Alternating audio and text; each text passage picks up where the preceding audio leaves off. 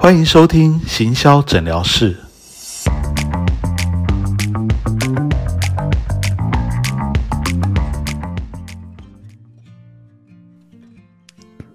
Hello，大家好，欢迎收听全志强的行销诊疗室。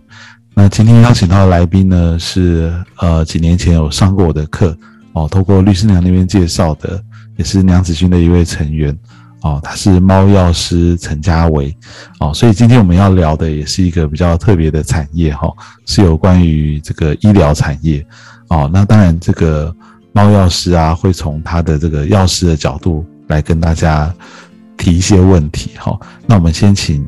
这个家维上线，Hello。猫药师你好，Hello，全老师好，各位听众朋友大家好，我是猫药师陈家维。那我本身我是那个猫药师的健康魔法粉丝团的版主，那我也是呃东杰生意的代言人。那我们公司现在是有就是第一支全球第一支孩子的成长果冻，那所以我也一直在做，就是跟各位。父母亲做一些讲座卫教，然后希望把就是正确的就是孩子的成长的一些观念带给各位父母这样子，那就很开心今天可以受邀就是呃全老师的节目，因为我有很多问题，因为其实医疗人员就是在做行销，其实我觉得也是困难重重，所以很开心可以受邀到诊疗室，然后可以问那个就是全老师问题，那也希望说可以给各位朋友解惑这样子。嗯，其实那个我们都知道，医疗产业哈，在行销上面是有很多的限制哦。这个有些听众朋友可能不晓不晓得，但是只要有接触过的，应该都知道，它其实地雷很多哦。那主要是我们的这个法规有很严格规定的哦。譬如说你在行销上面，你是不能够讲到太多疗效的哦。基本上讲到疗效的话，很多如果你是没有去申请那个这个。审查允许的话，其实讲到疗效都是违法哦，会不会罚非常重的罚款哦？那除了讲到疗效这个是一个大地雷以外，哦，其实用一些呃促销啊，或者是用一些呃就是引诱诱因，让大家上呃来看诊啊，哦，或者来买东西，其实这个也都是有违法的问题哦。所以像我们之前有经营过一些，不管是啊。嗯，这个这个那个医美诊所啊，或者是一些诊所、医院哈，他们都有遇到这个困难，就是我们通常都会帮客户在网络上办一些小活动，会送赠品哦。那只要是这些医疗相关的，通通都不能办这种活动。即使你的即使你的活动哦，只是让大家在网络上参与哦，不是用这个赠品吸引大家来门市也不行哦。而且通常啊。遇到的都是那个同行会去检举这样，所以没错，对，所以其实大家会互相监督啦，因为自己被罚了，这个也不甘心嘛，总要大家都一起来罚一下这样哈。好，所以其实当不能够用这些呃送赠品啊、办活动啊的方法来吸引客人的时候，到底要怎么做网络行销啊？我想，我想这个应该是今天我们要讨讨论的这个主要的课题啊。好，好，那那个没错，这个因为因为像我的话，你看哈，好，因为像我的话，我就是因为我是个人嘛，因为其实，在呃诊所啊，或者是医院，或者是一些还没有开业的一些医疗人员或药师，其实他就会做自媒体。那可是，一呃，我们遇到问题是说，其实一直讲要很生硬，但是就是。就呃，但是我们又不清楚说，哎，到底，但我们的性质好像又又呃，就是又比较难，就是有有比较难懂，有一些卫教知识比较难懂，那就不知道说，哎，到底现在是以什么平台为主，FB 还是 Line，还是呃 Podcast 啊，还是说 IG 等等，我们就觉得说有点懵懂，因为想说 FB 的触及率又一直一直下降，那可是问题是我们这种知识型的这种医疗人员要做自媒体，应该往哪里去？嗯。其实，我觉得你刚刚讲的这些平台哈，其实也是都可以试试看了。那我自己个人比较建议的，其实是 F B 跟部落格哦，就是说呃，I G 啊，当然也可以，但是我觉得 F B 跟部落格更好。呃，F B 就像你刚刚说的哦，它的触及率是比较低哦，但是它还是有机会可以触及到一些本来可能不认识你的人哦，所以它的。呃，粉丝啊，可能就是慢慢的、慢慢的成长这样，哦，那呃，我觉得部落格其实是可以做的。哦，就是我不知道你后来有没有在经营的部落格，就是一些好的内容啊。哦，它如果放在 FB 上面，随着你今天发完文章，可能过几天就没有人再看到，哦，所以就很可惜。但是如果你放在你自己的一个官方的部落格或官方的网站的话，它就是你一个长期累积你的，人家在网络上搜寻很多的内容的时候，就有可能会找到你。所以我觉得自己的一个官网或部落格，我觉得是非常重要。哦，它不是以这个。你们的机构的为主的一个官网哦，可能是用你个人品牌的一个官网或官方的部落格哦。那这个内容上面要放什么内容呢？我觉得其实可以多放一些实用的资讯啊，这样哦。当然可能也会觉得说，哎，一直讲讲药这件事，好像好像真的是不知道讲什么，大家会不会听得觉得很无聊？这样哦。但是我觉得其实跟药有关的东西可以讲的还蛮多的。哦，而且大家可能都有很多错误的观念，哦，其实你可以把这些东西啊，把它整理成呃很多很多很多小小的 Q&A Q&A，哦，然后每一次就讲一个一个点，哦，不用讲的很深很深奥，也不用写的很长，哦，比如说你每次可能就讲一个点，可能就讲个，如果是用写的话，可能就写个这个三四百个字就可以了，哦，就是一篇小短文，哦，那。这个在 FB 上面的话，你就配合上一张资讯的图表，就是可以练习啊，做一个简单的这个资讯图哈。如果不太会做的话，其实可以用像 Canva 这种很简单的作图软体哦，就是把一个简单的一个观念，然后做成一个呃有点像微教的图片啊，可以自己来做一些设计哈，呃。我举一个比较实实际的例子啊，就是我们有在帮客户操作的一个劳工保险局哈，大家可以上去看一下。劳保局它其实内容也都很生意好，但是它的内容呢，偏偏又是跟民生、跟劳工朋友相关，所以呢，其实呃，我们就会用很多每一则贴文几乎都会用做一整做成一个图文，它都在讲一个很简单的道理好，但是我但是就很多人分享这样。哦，虽然诶，脸书的触及率很低，但是当你的内容被很多人分享的时候，哦，看到的人就可能会变多。哦，所以我觉得可以练习用这个实用的资讯为主啊来做哈。那如果啦，真的不怕上镜头的话，当然也可以这个练习拍一些影片哈。像这个猫老师其实也还蛮上镜，可以开始。试着练习拍影片，但是不用拍很专业或者是很长的影片，也是跟我刚刚讲的一样，你可以试着先从可能呃三五分钟的内容开始讲起哦，然后可能可以用自己讲啊、对谈啊哦，或者是穿插一些图片在里面，就是你可能只会出现个几秒也可以哦，中间用一些图表，然后你当做背景的声音来跟大家解释。也可以这样哈，那我觉得这种实用资讯啊，总是会很受欢迎哈。甚至你也可以分享一些错误的观念，就是大家平常常常会有的用药的一些错误的观念哈，其实也都可以在你的文章或节目里面跟大家分享。因为我觉得这个应该是非常的多啊。好，大家其实生了生病不是看医生就是去药房买药嘛。哦，但是其实我相信绝大部分人对这件事情都是非常的懵懂，就是我们只知道说，哦，好像就是开了药，譬如说这个要拿几天的药啊，然后为什么要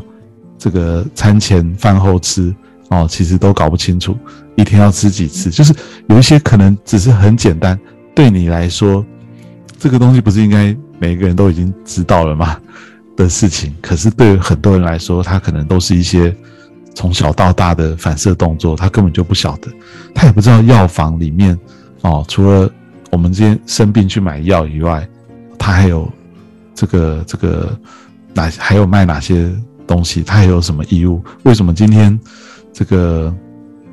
比如说我们呃最近疫情又开始变严重了，哦，那可能我们去药房也不只是买药，也会买口罩啊一些。相关的一些酒精啊这些东西，哦，那这些，诶，什么东西是归药房管的啊？那这个这个就是药房，其实对很多人来说，其实是一个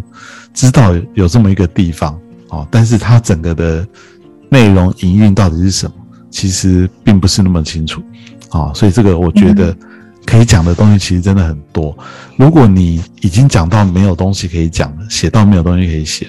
我觉得啊，其实你可以去跟你的朋友募集问题，就是站在你的角度，你可能已经觉得这个都已经讲到没东西讲，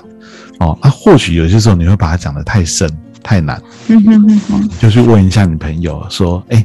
那个会不会关于用药、吃药这件事情，或是去药房买药这件事情，你有没有什么问题？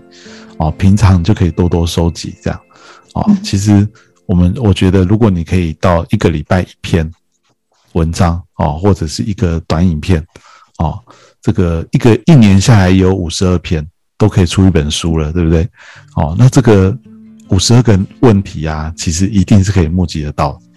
就是我可能随便想就可以想出这个七八个问题。那我想其他人应该也会有他们的问题，所以我觉得你可以收集一些这种，呃，大家真的都会比较常见的，就是尽量比较贴近大家生活、由浅入深的来跟大家讲。好，然后最重要就是持之以恒的更新。哦，就是所以君老师，对，就是很多人他可能。就是比较不会那个，就是可能更新的这个一段时间就会暂停了，这样对，所以要要尽量维持这个更新的频率，这样。了解，所以全老师，你的意思是说，我们不要说，呃，就是说有点太强迫自己说，哇，一次就写个七八百字的文章，我们其实三四百的文章就可以了。那您的意思说，我们的文章进就是可以贴近生活，就是一般大众会问的，不用。不用说一定要去挑战那种，就是说比较艰深的，那就是说好像以显示自己的专业。你觉得说不用这样，反而是比较贴近民众，他就是很基本想知道的文章，这样子去去写作，然后字数就三四百会比较好。那那我也想问说，三四百是因为跟 FB 触及率有关，还是说没有就是民众他消化吸收的字数有关呢？对，其实三四百是指我们在手机上面看的内容，因为你知道绝大部分人都是在手机上看。滑脸书嘛，哦，所以其实不一定都是在电脑上看，哦，那我们在手机上看的时候，其实不喜欢看文字内容太多，所以你可以尽量的精简，甚至我觉得三四百可能都是多，啊，就是重点是那张图，就是你可以试着啊，就是这个我刚刚说这种做一个比较像卫教的实用的资讯图，哦，那这个图上面可能也都会有你自己猫钥匙的一个 logo。哦，就是当有很多人分享出去的时候，知道这个图是来自于猫钥匙，哦，其实这个很重要。那你的名字只是去说明一些那个图上面没办法写的很清楚的地方，哦，那所以其实不是字多少的问题，哦，就是要让这个内容越清楚越好。那真的不用很多，然后每一次就讲一个观念就好了。讲一个简单的观念，在部落格上也是这样哦，就是你就把这个图也放在部落格上，然后也放配搭配一些文字，哦，那这样就会有机会被搜寻到，哦，不是字越多越好，你宁可如果有一篇一两千个字、七八百个字，你可以把它拆成两篇、三篇都可以，哦，就是一次讲一个观念，这个比较重要，哦，那我最后再讲一个，就是我觉得。诶，其实你还可以，除了我刚刚说这种比较贴近民生的需求相关的以外，还有一个很重要。哦，就是其实可以多呃注意一下时事话题，哦，就是最近刚好有什么话题比较热。哦，譬如说我刚刚说的这个疫情又开始升温，诶，那这个药师就可以出来讲一下哦，就是可能一些保健的疫苗，对疫苗这些大家可能。会更关注的，比如说什么第三季啊要打什么之类的这种话题，你就可以出来。虽然别人已经都有讲了，但是你还是可以再讲，针对你的自己的自己的看法哦，来想讲一些这种时事的话题。那就呃讲白了就是蹭这个热度啦。哦，那但通很有效哦。那你也可以针对时事，呃，除了刚时事以外，节节日也可以哦，譬如说不同的什么。冬至啊，春分啊，哦，过年啊，就是不同的节日，可能有一些不同的，大家要怎么去保健自己身体？哦，就是虽然你不是真的医师啦，但是你也可以从药师的角度来跟大家分享一些保健的常识。我觉得都这个大家都会觉得很受用啊，就会很多人想要分享这样。了解，那想请问一下全老师说，哎，那像像我们的医疗人员这种自媒体，那除了分享就是您刚刚说的一些时事啊、保健知识啊或者专业知识，我们可不可以像一些网红一样，也偶尔分享一下自己的生活啊，或者讲一些也许类似比较幽默诙谐的一些日常这样分享呢？你觉得需要吗？我觉得其实一开始的时候，我觉得这是分阶段，就是刚开始的时候啊，呃。除非啦，你一开始就是要走这种嗯比较生活化的的经营方法哦，那这种经营方法也可以，但是它会比较难让大家发呃，就是专注在你的专业上，所以我建议哦，一开始还是要多凸显你的专业啊，但是不是叫你不进不进生活这样，就是说你要讲你的专业，而且是很贴近大家的需求。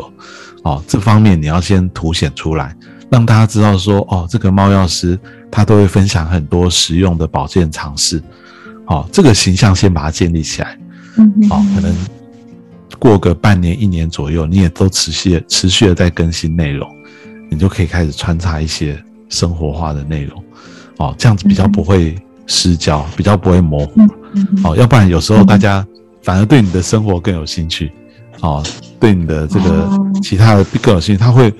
他会模糊掉你原本想要凸显的你的专业的这部分。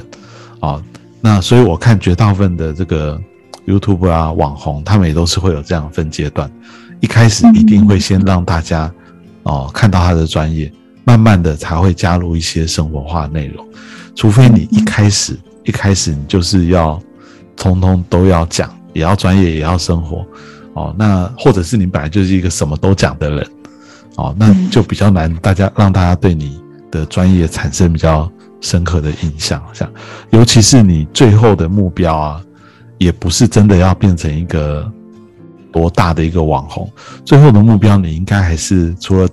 成为一个呃这个建立一个自自己的品牌以外，最后还应该还是有导购行销的需求，哦，所以那个专业度就很重要。这样，嗯，了解。对，如果你是一个最后你走红的，变成是一个搞笑的药师，那说不定你推荐的都产品，大家也会抱着一个很大的问号，对不对？不是你想要的，这样。嗯哼哼，就是还是以专业为主，而不是说像可能一般的网红，他就是哦，可能什么都聊或什么之类。我们毕竟医疗人员在做自媒体，还是全老师还是建议说，我们先以专业来让大家聚焦，这样。没错，没错。那像我想请问一下，因为像我本身是在诊所，但是我还蛮多，我发现很多就是，其实我们还蛮多药师是在药局的。那我发现药局的一些老板或药师，他们就比较少做自媒体这一块。然后，当然我觉得。呃，医院的让我觉得医师还是很多，很多网红。可是我觉得，哎，药师这一块比较少。那可能是跟他们的工作是非常杂、非常忙有关。那如果说像是那种就是在药局的药师啊，他们就是哇，每天一一到药局就开始忙不完的那种杂事。那这样子又如何就是去就是经抽空或什么来经营他，就是算是自媒体，或者是说让自己的药局被看见这样？嗯。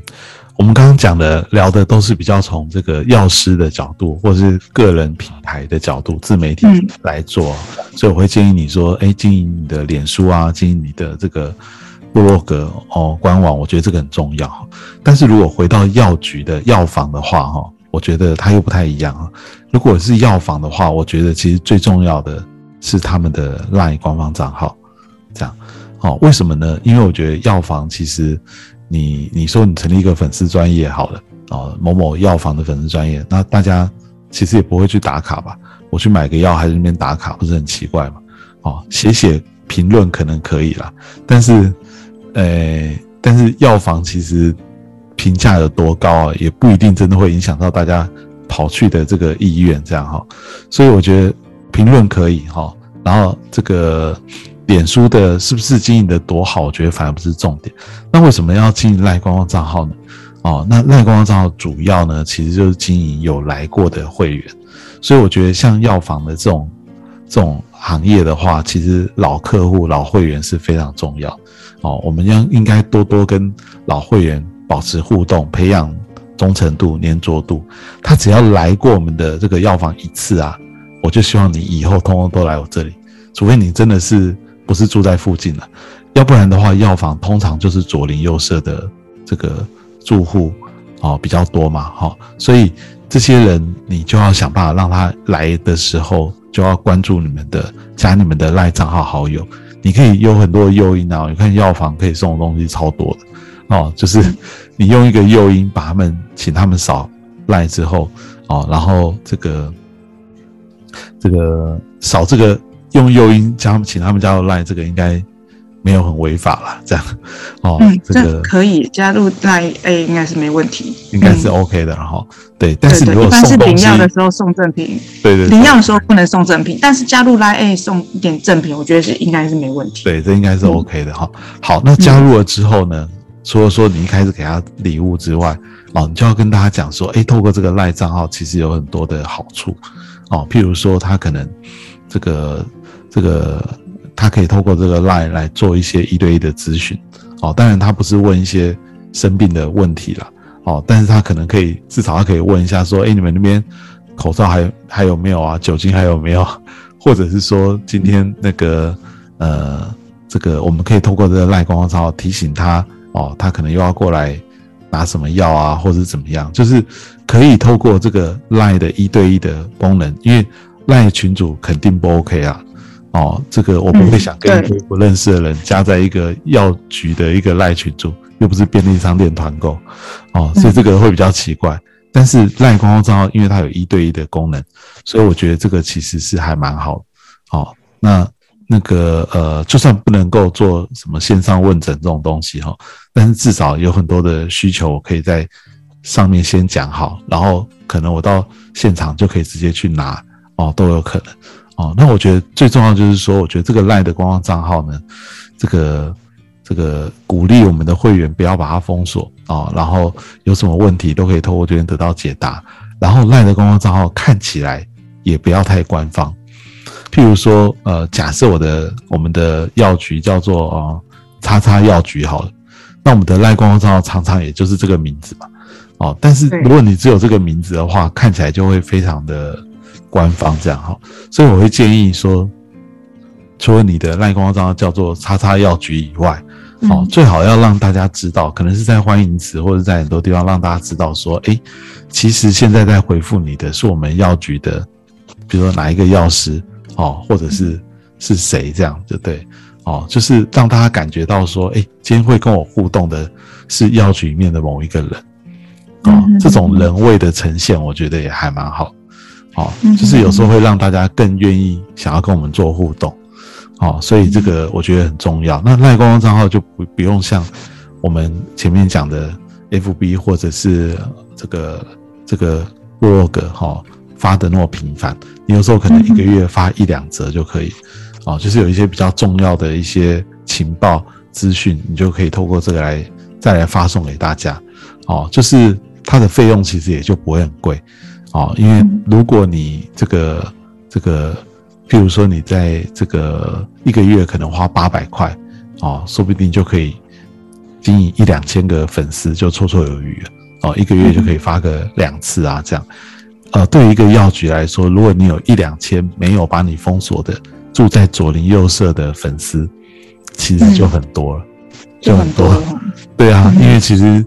这个这个，你去看那个很多的赖的群主啊，便利商店的可能也不到五百个人。哦，有些也是不到五百个，所以一两千其实因为群主其实最多就五百个人嘛，对啊，好对，对对，所以社群就可以到五千个人了。好，但是便利商店他们大部分都是用群主。哦，那我要说是这个药局来说，它有一两千个住在左邻右舍没有把你封锁的人，其实已经是非常多。哦，等到你真的有一些很重要的一些商品的情报，你希望推广的时候，你至少就有机会可以可以传讯息给大家，或者是疫情来了哦，那个有一些比较重要的资讯，也都可以透过这个赖账号告诉大家。哦，所以你至少至少至少已经一定要开始做这件事。我发现我自己接接触过的药局，虽然很多也都有赖账号。可是其实他们并没有很认真的在推广，哦，没有说哎加入进走进来的每一个人都一定要扫描加入，基本上就是放在那边啦，就是比较这个姜太公钓鱼哦，你爱扫不扫随便你这样，哦，非常的不积极。但是其实只要这个药师啊，口头上说个几句，哎，现在你加入我们的赖账号没有啊？加入赖账号哦，有这些好处哦，哦，这个除了我们现在马上送了一个什么小赠品以外，哦，以后还可以透过这个赖账号做什么做什么做什么，哦，那这个意愿就会高很多，这样，嗯，哦，所以我觉得这个是非常重要的啦。那如果啊，还可以更进一步哦，赖官方账号可以做到，它不但是加好友，还可以加入会员。加入好加入好友跟加入会员差别是在他可能会多填一些资料。让我知道说哦，这个人就是谁。比如说我的昵称是 Dear John，哦，原来 Dear John 就是他的本名是全志强，他的电话号码是什么？诶，如果我们还可以跟我们的会员资料库绑定在一起，因为很多药房都都有会员嘛，你你就可以调出这个人他过去吃了什么药，对不对？哦，几乎所有药房都有这种系统。如果他跟 Line 还可以绑定在一起，那当这个人在跟我做 Line 的对话的时候，我对这个人其实是非常清楚。哦，你很多回答也都可以更克制化一点，让客人感觉到，哎，好像真的这个药师非常的懂我，那我就不会想随便换一家药局啊，哦，因为换一个药局又要重新的让他了解我，好，所以这个我觉得都是这个药局可以做的事情，好，就是把你的这个这些始终的老顾客顾好，这样，哦，哦，所以 Line A 其实是。可能是可以跟药局的系统去绑在一起的，就是有有可以就是对，嗯哼，那这就是可能他们要自己去问呃资讯端还是什么，对对，就是 Line 可以透过 API 串接可以扩充这个功能，这样它算是外挂功能了哦，所以可以去研究一些这个这个叫做客户资料管理系统哦，跟 Line 绑定在一起。那现在蛮多公司都也可以做到这一点哦，那至少你也可以把你的。你就算没有串接，你也可以把你的客人贴上不同的标签，然后可以透过这个标签来做分众群发，这样哦。比如说这个人是这个常常来的，或者是这个人是偶尔来的，哦，他都喜欢买什么东西。你在后台其实可以做很多的注记跟标签，这样。对分众群发的话，这样子也是可以省下一些费用，而不是说每一个都每一个人都是不管是就可可能不适合他，或者是不是这个受众，你全部发这样，就是我们这样子分众可以清楚说，哦，这个是可能没错有孩子的，或者是没孩子的，或是呃老人家或什么这样子去做。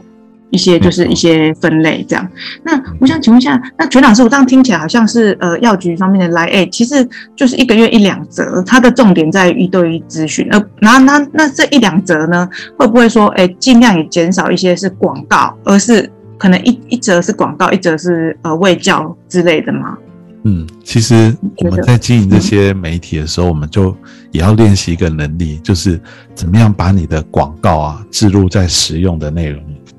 哦，什么意思呢？譬如说，你今天传了一个讯息，上面就大拉拉的就写着，哎，那个什么什么产品多少钱？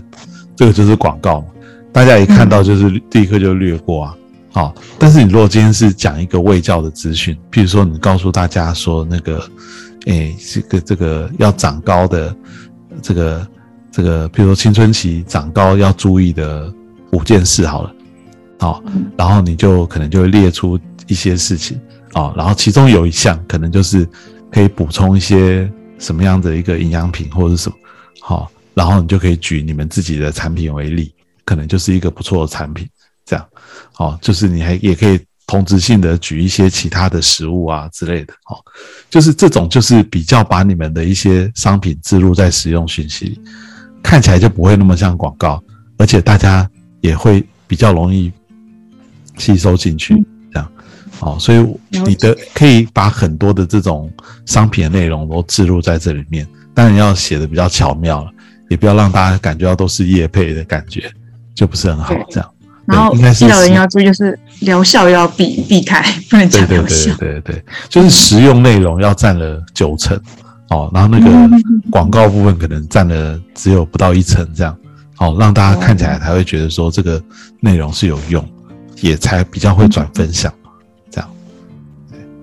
了解。那呃，就我还有问题是想要询问全老师，就说那像呃，就是有些药师啊，哈，他其实就是可能也哎发现有些，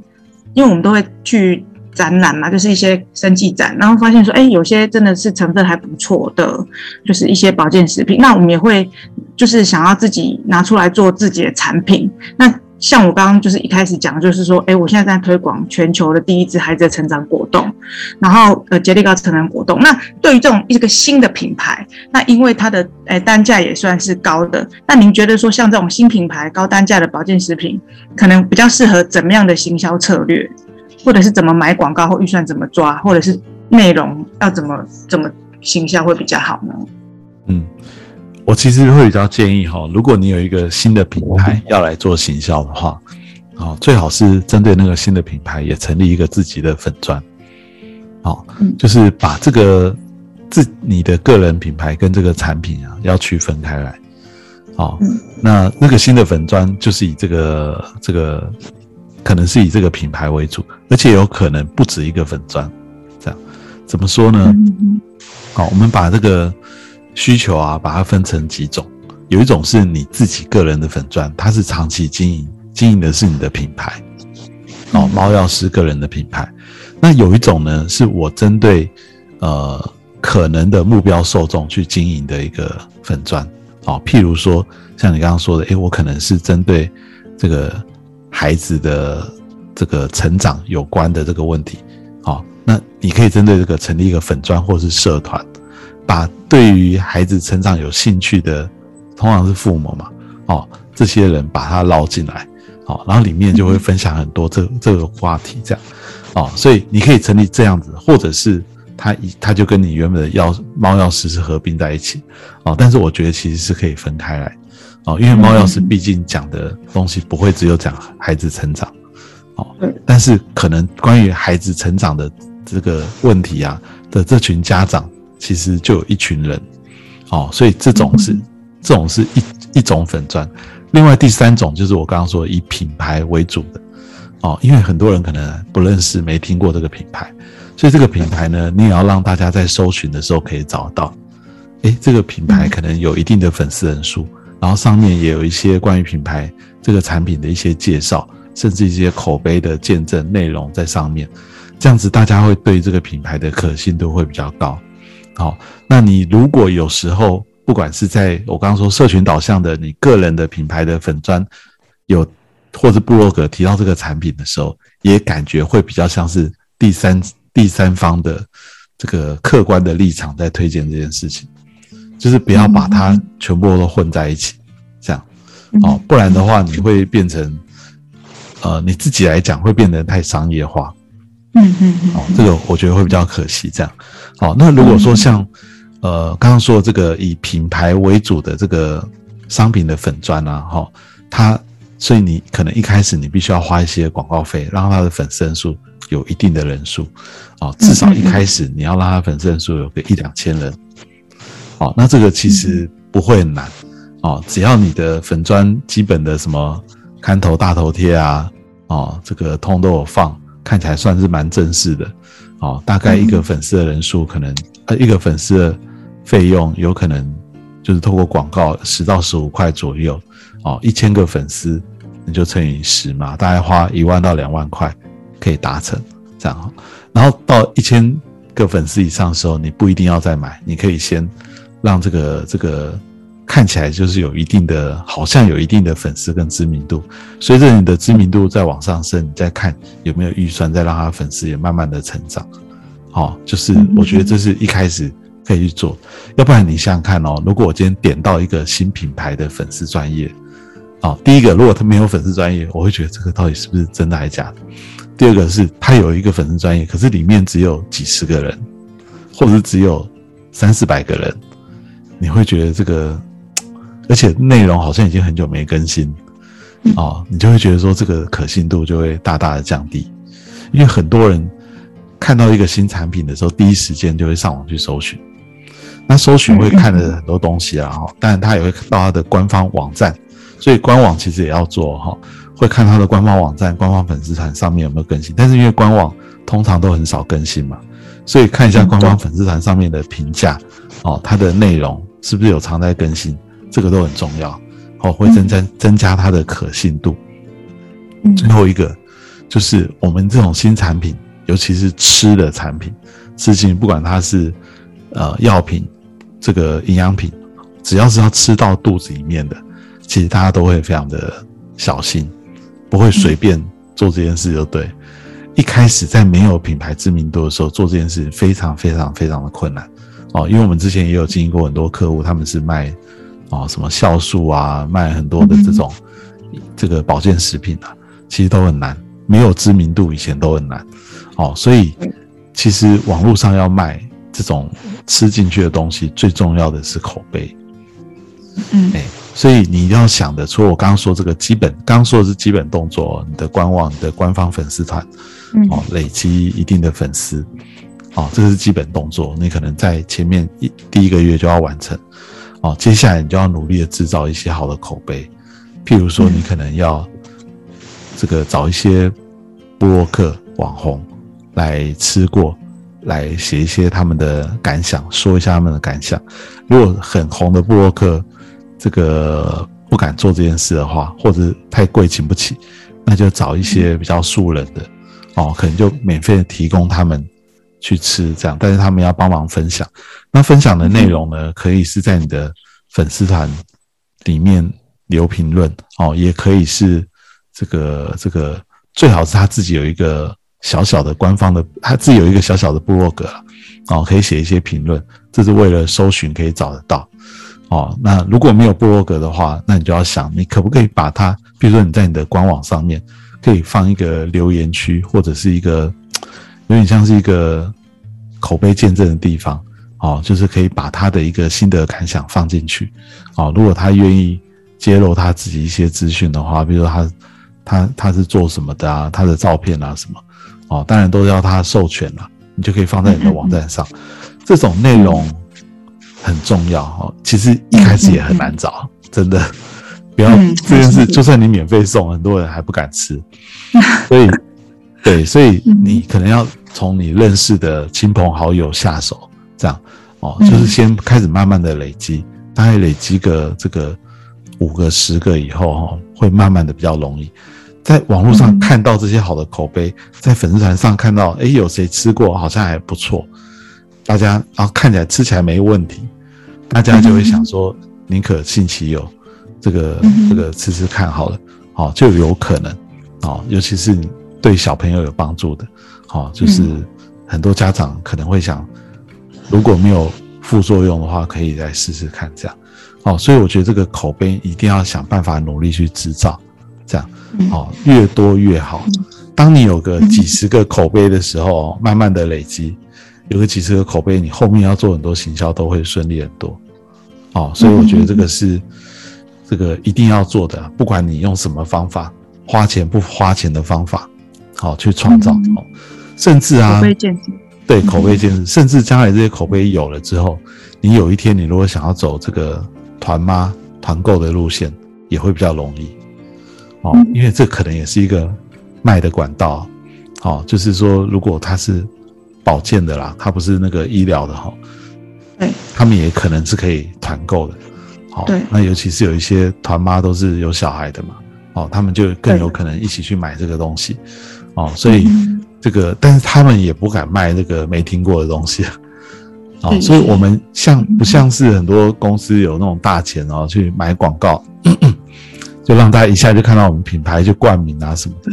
哦，所以我们只能用这种蚂蚁雄兵。就是去制造各种的口碑，我觉得这个是可以去做的方法。这样，嗯嗯嗯嗯，了解。那我也想请问玄老师说，哎，那像有时候我们呃，当然说请布洛克网红这个也很重要。所以虽然很多人在做，但是这样听起来就是全老师觉得说，哎，他到现在还是必必要，就是必要去做，因为现在就跟现在的人的习惯有关嘛，就是没听过先 Google。那如果说，哎，那这个是属于说我们找布洛克部分。那如果说像我们自己在可能在写产品的广告或文案，您会觉得说要怎么写比较不会让人家讨厌？因为毕竟这现在的广告真的已经太泛滥了。那所以有时候就是一个好的广告文，就就现在人已经被广告文已经就是也是说每天都要看太多，觉得很厌烦。那我们应该怎么写，或者是说举办怎么样的活动，就会比较吸引人？这样。嗯，其实就像我刚刚前面说的哦，就是嗯，哎，要练习写实用的内容，哎，就是从实用里面的内容再去植入你的广告讯息，就比较不会让人反感。如果你只是一直在写广告内容的话，通常成效就会比较差。哦，所以其实这个是第一个啦，就是说你要这个练习写一些实用的内容哈。那我觉得呃，其实可以的话，其实偶尔也可以这个办一些实体的活动。好，如果如果有可以找到场地的话，哦，那因为网络活动哦，就就其实不太适合这样，就是网络活动呃有很多限制啊，哦，就比较。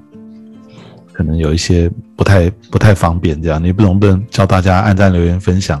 然后可以抽什么赠品？其实这个也是有风险，哈。好，但是你可以办一些实体的微教活动，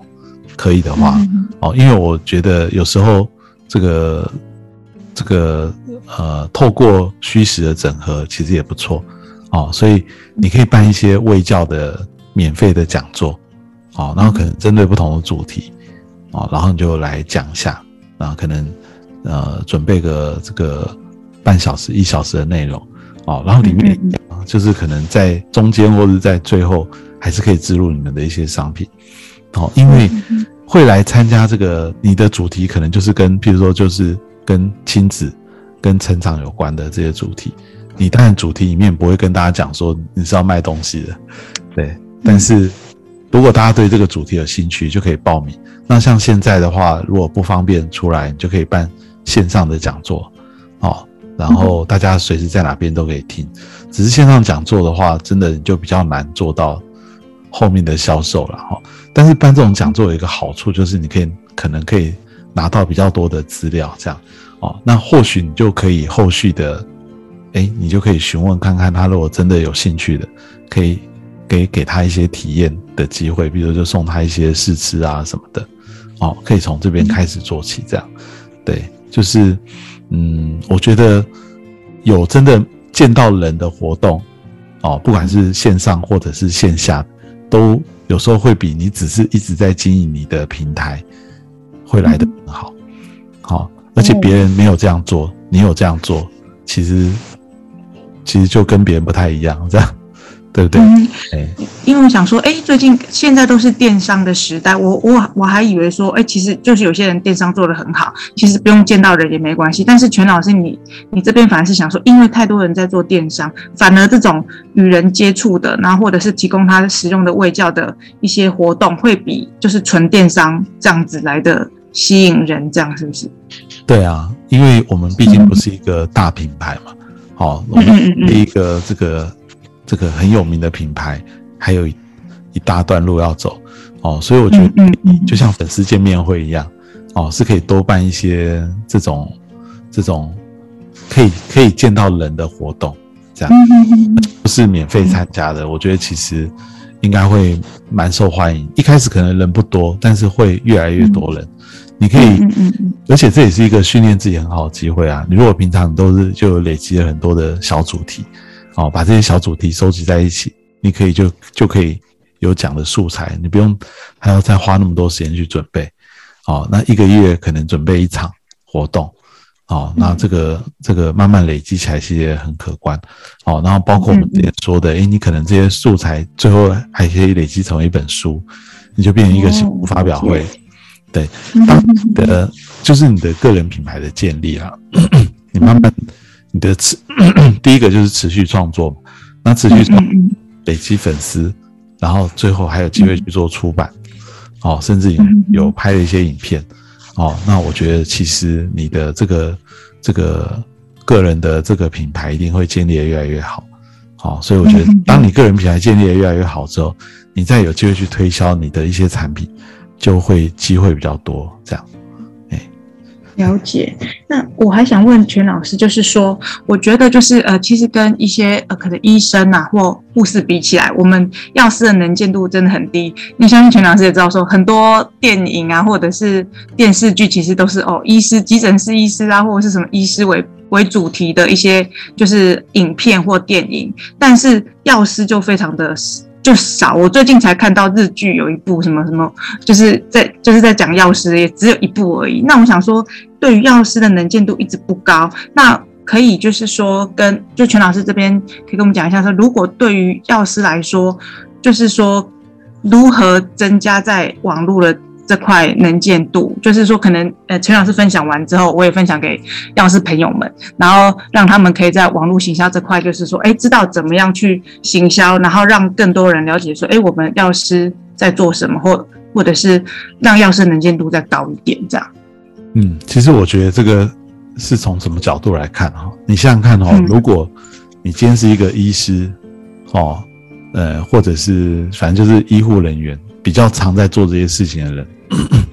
你现在要再脱颖而出，是不是就很难？因为已经很多人在做这件事，各种的医师他们都已经自媒体经营的很好，哦，所以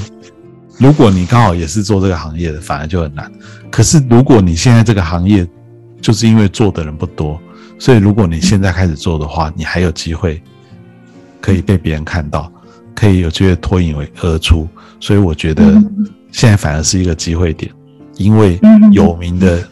呃，可能全台湾最有名的药师还没有出现，这样。哦，说不定哦，说不定有，我不知道这样。哦，就是说没有没有呃，一想到药师就会立刻想到谁的时候啊，就表示这件事情还值得做这样。所以这个你不用管这个是不是现在很热门，你就是专心的经营自己的品牌，我觉得这个就很重要。哦，就是。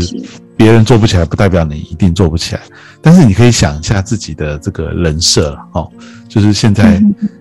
这个很流行嘛，就是帮自己做一个角色设定的这样哦。你在建立自己品牌的时候，也可以想一下自己的人设，你希望给给别人的形象是什么？其实有时候是需要去塑造。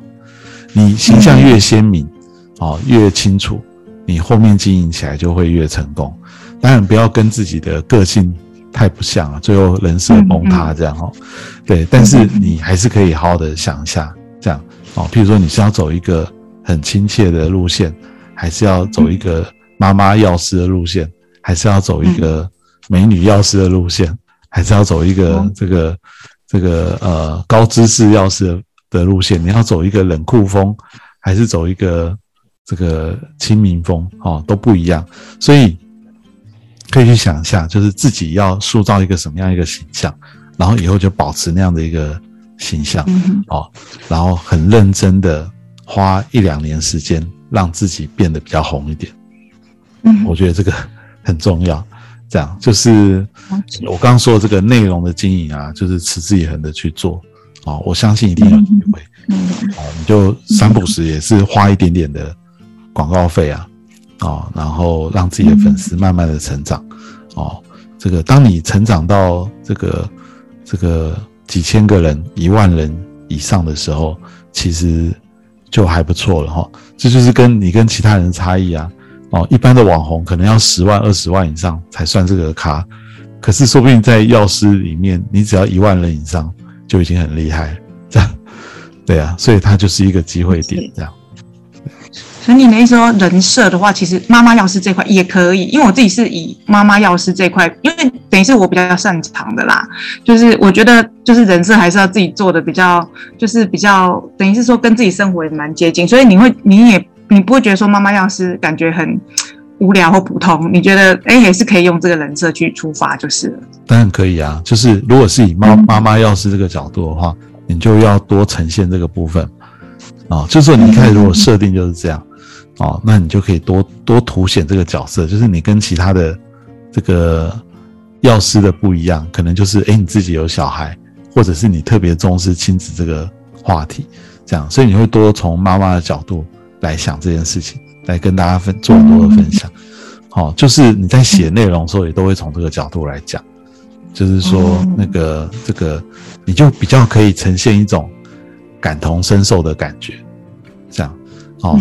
你你要知道，美女药师跟妈妈药师写出来的东西绝对是不一样，对不对？哦，那美女药师有她要吸引的受众，可能就是可能就是吸引一堆男生这样，但是那些人不见得对这个药有兴趣。但是妈妈药师可能吸引到就是一堆父母，对，可能才是你要的族群。所以这个人设其实没有什么问题啊，只是说你不要你不要摇摆不定，就是你明明想明明是一个妈妈药师的角色，但是又非常在意自己这个上不上相啊，漂不漂亮啊，哦，这种就会那个这个，当然你本来条件就 O OK 啦，我只是说那个就不是最重要的，这样，嗯怎么去凸显妈妈这个角色？对，其实才是最重要。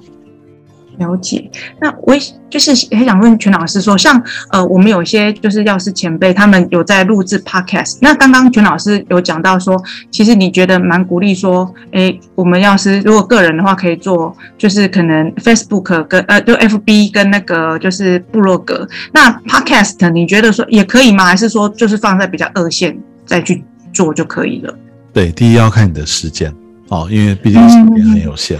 你只能。选比较重要的事情来做，那 p a c k a g e 不是不行啊。我们现在也在录 p a c k a g e 节目嘛，哈。对对。但是 p a c k a g e 毕竟收听的还是很小众，哦。而且你要想的是，我 p a c k a g e 的怎么去凸显我的这个这个药师的专业，哦，然后要可以持之以恒，哦。你看哦，如果你会做资讯图的话，你一个礼拜做一张、两张资讯图，配合上这个一两百个字。或许你会越做越熟，而且你会一直有东西可以做。但是 p a c k a g e 如果你要一直录下去，假设每个礼拜要录一集，你确定每个礼拜都会有这么多的内容可以讲吗？你总不能讲一分钟就结束了吧？这样，对不对？了解。对啊，所以这个，那如果你要跟来宾访谈的话，哦，像我们现在这样，那你要想，药师每个礼拜要找谁来访谈，来聊什么？对，这个都是一个很大的问题。这样，对你很容易就会聊得太专业，大家是不是听得下去？跳开了。这样，对啊，所以我才没有建议说一定要从 p a c k a g e 入着手，因为，哎，我觉得你还是可以走比较生活化的这种方向哦来做。那 IG 也可以做，就是 IG 的话，你也是用那个资讯图的方法，而不是你自己的照片。就是你把那个资讯图啊，就一样也放到 IG 上面，这个是可以，就是一鱼多吃啊，这样。啊，YouTube 也可以。所以就是你准备好一个素材之后，你就针对这个素材来来那个这个做放在 FB 啊，放在 IG 啊，放在 YouTube。哦，那 p o c k e t 因为它通常时间会拉的比较长，YouTube 你也一样可以录三五分钟就结束，这样哦，就做一个微教的短影片，这个 OK。这样，但是 p a c k a g e 就好像比较少，这么短。嗯嗯嗯，对对对，了解。哇，那今天就很清楚哎。哎，就 是提供一些提供一些方向啦，就是给你思考。哎，但今天我们聊的还是比较不是偏这个医院哦诊所部分，我们今天比较偏的是药局还有药药师的个人的这个行销哈。对，但是也是从这边来跟大家分享一下哈。就是在这个，如果你不能够去做太多的促销，哦，不能讲到太多的疗效的情况下，啊，怎么样还是可以杀出一条重围哈？这个找到自己的路，我觉得这个是蛮重要。这样，嗯，好，哎，那我们今天的这个就到节目就到这边告一段落喽。好，谢谢猫药师。谢谢全老师，谢谢。好，希望你继续好好的经营你的这个，好努力，持之以恒。对，不要荒废这样。嗯嗯，好，嗯那我们就先到这边喽。好，谢谢，谢谢各位听众，谢谢，拜拜。